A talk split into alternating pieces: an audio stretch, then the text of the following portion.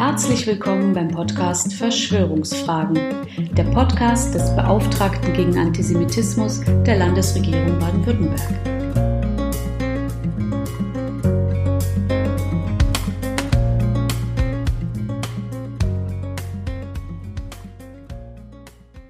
Zehn Folgen von Verschwörungsfragen sind geschafft. Und das Interesse sowie die sogar internationale Resonanz haben die Erwartungen von meinem Team und mir weit übertroffen. Es scheint fast, als hätten sehr viele Menschen darauf gewartet, sich über dieses Thema einmal vertieft und ernsthaft informieren und zum Beispiel auf dem Wissenschaftsblog oder auf Twitter diskutieren zu können. Alleine schon die Fragen, die Sie uns bisher zugesandt haben, reichen für Dutzende neuer Folgen. Und das Beantworten wollen wir für Sie auch leisten. Allerdings wollen wir es weiterhin mit Anspruch tun, und ich muss Sie daher auch um Geduld bitten.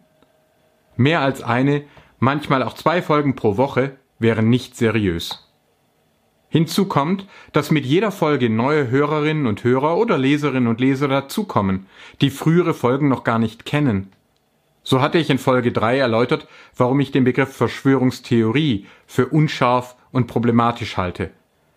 Daher hatte ich sogar in meinem offiziellen Bericht an den Landtag dafür geworben, präziser von Verschwörungsmythos zu sprechen. Als ich aber in Folge 9 erstmals über den libertären Antisemitismus informierte, empörten sich einige Podcast neue Stimmen darüber, ich würde wohl als Journalist im Auftrag des CIA missliebige Kritiker als Verschwörungstheoretiker diffamieren wollen. Die CIA? Ja, genau.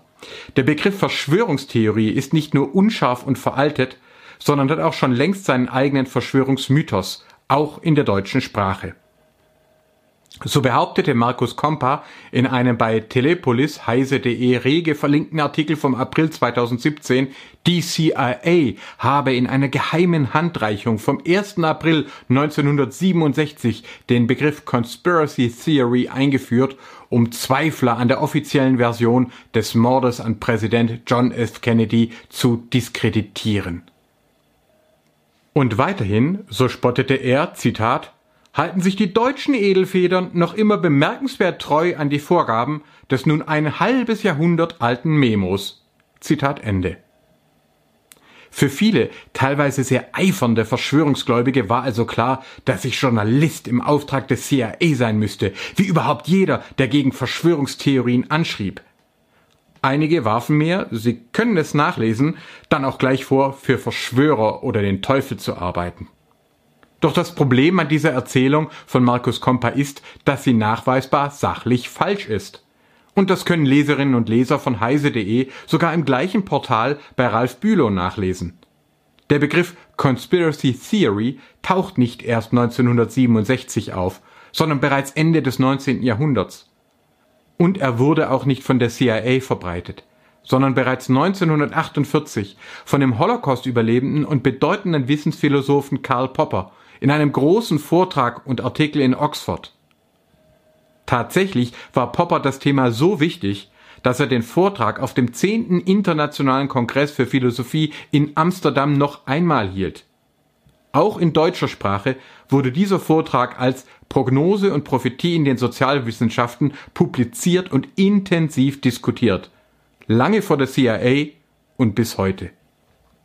Popper der dem deutschen Naziregime 1937 knapp entkommen war, warnte vor den Gefahren des Verschwörungsglaubens als Aberglauben in drastischen Worten. Zitat Die tödliche Gefahr, in die die Menschheit hineingetaumelt ist, zweifellos die größte Gefahr ihrer Geschichte, darf von den Philosophen nicht übersehen werden. Zitat Ende. Diese Gefahr sah er in der Verwechslung von Prognose und Prophetie, gerade auch im Gewand der Philosophien und Sozialwissenschaften. Menschliche Theorien seien immer nur vorläufig und könnten durch neue Erkenntnisse jederzeit überboten werden. Tatsächlich sei die Möglichkeit der Falsifikation, also der Überprüfbarkeit und Widerlegbarkeit, sogar der entscheidende Prüfstein für jede wissenschaftliche Theorie. Von Platon über Hegel bis Marx sowie auch über Mill und Comte sei jedoch der fatale Anspruch des Historizismus bis heute tradiert worden. Die Behauptung, die je eigene Philosophie und Sozialwissenschaft könne die zukünftige Entwicklung schon jetzt vorhersagen und herbeiführen. Aber das sei erkenntnistheoretisch unmöglich. Echte empirische Sozialwissenschaft könne bestenfalls begrenzte und fehleranfällige Prognosen hervorbringen, keine unfehlbaren Prophetien. Vernünftige Denker würden das akzeptieren. Aber Historizisten, wie etwa Marxisten, würden laut Popper, Zitat, durch die Erkenntnis, dass die Sozialwissenschaften keine Prophezeiungen machen können, zur Verzweiflung an der Vernunft getrieben, und einige sind tatsächlich zum Hass gegen die Vernunft getrieben worden. Zitat Ende. Daraus folge, so Popper wörtlich, der Niedergang von Marx zu Goebbels. Denn, Zitat, die einzige Erklärung dafür, dass es ihnen nicht gelingt, diesen Himmel zu schaffen, ist die Bosheit des Teufels, der ein ureigenes Interesse an der Hölle hat. Dies also führe zur Verschwörungstheorie der Gesellschaft, also zum Aberglauben, der immer neue konstruierte Verschwörergruppen wie die Weisen von Zion, die Kapitalisten und die Imperialisten hervorbringe, mit dem Teufel verbinde und dann zu Gewalt und Vernichtung führe. Dabei betonte Popper, dass er ausdrücklich nicht behaupte, dass Verschwörungen niemals vorkommen, sondern nur, dass sie sehr selten erfolgreich seien und kaum je zu den erwünschten Resultaten führten. In die heutige Sprache übersetzt hatte Popper absolut recht. Aus schlecht geschwurbelten Theorien werden postfaktische Verschwörungsmythen, die schließlich vermeintliche Weltverschwörung im Bund mit dem Teufel konstruieren und so zum gewaltbereiten, pathologischen Dualismus des Antisemitismus führen. In seinem Hauptwerk The Open Society and its Enemies hatte Popper daher im Historizismus und folgenden Verschwörungsdenken die Hauptgefahr für jede liberale, offene Gesellschaft gesehen.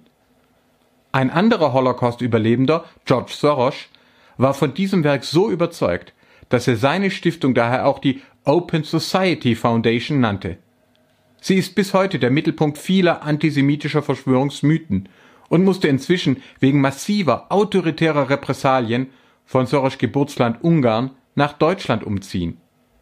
Im Zuge ihrer Kampagne gegen ihn ließ die ungarische Regierung auch Plakate drucken, die Soros als verschwörerischen Herrscher über die Europäische Union darstellten. Poppers Analysen und Warnungen treffen also auch innerhalb der Europäischen Union leider sehr präzise zu. Und tatsächlich belegt das von Markus Kompa angeführte und längst öffentlich verfügbare CIA-Dokument 1035 960 genau das Gegenteil des Verschwörungsmythos. Die Verfasser waren verzweifelt, dass schon damals sehr viele US-Amerikaner den CIA selbst beschuldigten, in die Ermordung von John F. Kennedy verwickelt zu sein.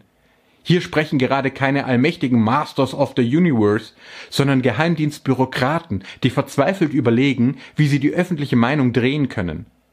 Der Skandal ist, dass sie dabei auch Inlandsoperationen gegen Journalisten vorschlagen. Und dieser Skandal wurde öffentlich, weil auch dieses CIA-Dokument, wie das Gesetz es verlangte, nach 70 Jahren endlich gegenüber Parlament und Öffentlichkeit freigegeben wurde. Damit zeigte sich aber auch die Erfolglosigkeit des CIA-Memorandums, das es trotz illegaler Empfehlungen gerade nicht vermochte, Zweifel am offiziellen Warren Report zu zerstreuen. Wie Popper richtig erkannt hatte, sind große Verschwörungen sehr selten erfolgreich. Compa selbst erwähnte zum Beispiel den populären Film GFK von Oliver Stone um 1991. Das hinderte ihn nicht daran, im gleichen Satz unlogisch und wahrheitswidrig zu raunen, deutsche Journalisten orientierten sich dennoch am CIA-Dokument 1035 960. Dabei ist nach allen Erkenntnissen der seriösen Forschung das Problem an Geheimdiensten gerade nicht, dass sie teuflisch schlau und immer erfolgreich wären, sondern dass sie sehr oft dumm, selbstdualistisch und intransparent agieren. Man kann sich sehr gut fragen, ob sie liberalen Demokratien innen- und außenpolitisch nicht mehr geschadet als genutzt haben. Insbesondere dann, wenn man auch die enormen Kosten berücksichtigt. So gibt der von Innenminister Horst Seehofer spät in den einstweiligen Ruhestand entlassene Chef des Bundesverfassungsschutzes Hans-Georg Maaßen auf Twitter weiterhin Kostproben in dualistischer Komplexitätsreduktion. Übermenschlich begabte Masters of the Universe habe ich bisher auch in Sicherheits- und Geheimdienstkreisen nicht kennenlernen dürfen. Stattdessen begegneten mir unterschiedlich begabte und engagierte Mitarbeitende, wie in jeder anderen größeren Bürokratie dieses Planeten. Ob Markus Kompa und die heise.de Redaktion von Karl Poppers Definition von Verschwörungstheorien nicht gewusst oder diese bewusst ignoriert haben, möchte ich nicht beurteilen.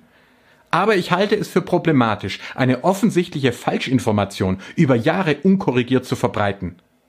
Zudem fand Kompa offensichtlich wenig dabei, über vermeintliche Verschwörungen westlicher Geheimdienste bei Russia Today und über seinen Spionageroman bei Ken Jebsen zu sprechen. So wurde ein übler Verschwörungsmythos im deutschen Sprachraum digital hochgeschwurbelt, der inzwischen zum festen Bestandteil auch des Antisemitismus geworden ist. Demnach würden nahezu allmächtige US-Geheimdienste auch deutsche, vermeintlich korrupte Edelfedern in den Medien zentral kontrollieren und Verschwörungsgläubige als Verschwörungstheoretiker diffamieren. In der Podcast Folge 9 und den Kommentaren dazu kann jeder nachsehen, wie viele QAnons, rechte und libertäre Antisemiten Popper auch noch in 2020 eindrucksvoll bestätigen und von einer vermeintlich jüdisch-illuminatisch-satanistischen Weltverschwörung um George Soros und verschwörerische Zuwanderung fantasieren. Sehr schön kann man dabei auch beobachten, wie durch den Gut-Böse-Dualismus die komplexe Realität immer weiter reduziert und schließlich völlig verfehlt wird. So nahmen viele der dort emotional Kommentierenden einfach an, dass ich die Begriffe Verschwörungstheorie und Verschwörungstheoretiker verwenden würde. Dass ich genau diese Begriffe in Folge 3 dieses Podcasts und schon davor in Büchern, Interviews und auch im Antisemitismusbericht für den Landtag Baden-Württemberg, auch eine Drucksache 16 6487, zurückgewiesen habe, kam diesen selbsternannten Kritikern gar nicht in den Sinn. Was aber würden wir von Buchkritikern halten, die die kritisierten Bücher gar nie lasen? Oder von Musikkritikerinnen, die kein Album der besprochenen Band jemals gehört haben? Einige erklärten mich zum Journalisten und identifizierten mich sogar mit der vermeintlichen Rothschild-Verschwörung bis hin zu direkten Assoziationen mit Teufel und Schlange. Popper, der die mörderische Gefahr des Antisemitismus knapp überlebt hatte, wäre nicht grundsätzlich, aber wohl über die Präzision seiner Vorhersagen auch noch sieben Jahrzehnte später überrascht. Und wie immer müssen Sie mir nichts unbesehen glauben. Poppers wegweisender Vortrag Prognose und Prophetie in den Sozialwissenschaften ist zuletzt 2009 in seinen gesammelten Werken neu publiziert worden. Das häufige Scheitern wissenschaftlicher und gerade auch geheimdienstlicher Vorhersagen und Strategien beschreiben Gardner und Tedlock in Superforecasting die Kunst der richtigen Prognose. Weltverschwörungen scheitern auch im 21. Jahrhundert an den Grenzen menschlicher Erkenntnis und Kooperationsfähigkeiten. Dass auch wir Beauftragte gegen Antisemitismus in Bund und Ländern keine Reptiloiden Rothschild CIA-Agenten sind, können Sie in der neuen Zusammenstellung Der Staat gegen Judenhass von Bruno Hampütt und Andreas Jakobs seitens der Konrad-Adenauer-Stiftung nachschlagen. Eine fachliche Diskussion über die Haltbarkeit des bisherigen VT-Begriffs wird im Handbuch Verschwörungstheorien von Helmut Reinalter geleistet. Auch Armin Pfahl-Traugber kommt hier zu einer Empfehlung für den präziseren Begriff Verschwörungsmythos.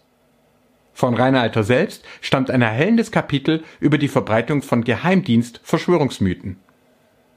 Einen kritischen Blick auf die populäre Verbreitung dualistischer Verschwörungsmythen in den USA bietet Aronovich in Voodoo Histories The Role of Conspiracy Theory in Shaping Modern History.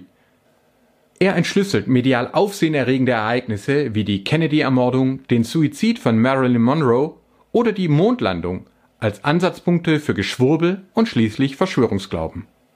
Einen Überblick über die Entwicklung von Verschwörungsdiskursen und Paranoia im Kontext der europäischen Kriminal-, Spionage- und Thriller-Texte bietet Luc Boltanski Rätsel und Komplotte. Darin wird auch sehr gut nachvollziehbar, warum es schiefgehen kann, wenn zum Beispiel ein Jurist mit Schwächen in der Erkenntnistheorie die Grenzen zwischen Fiktion und Realität nicht mehr klar bekommt. Vielen Dank für Ihre Aufmerksamkeit. Bitte bleiben Sie gesund.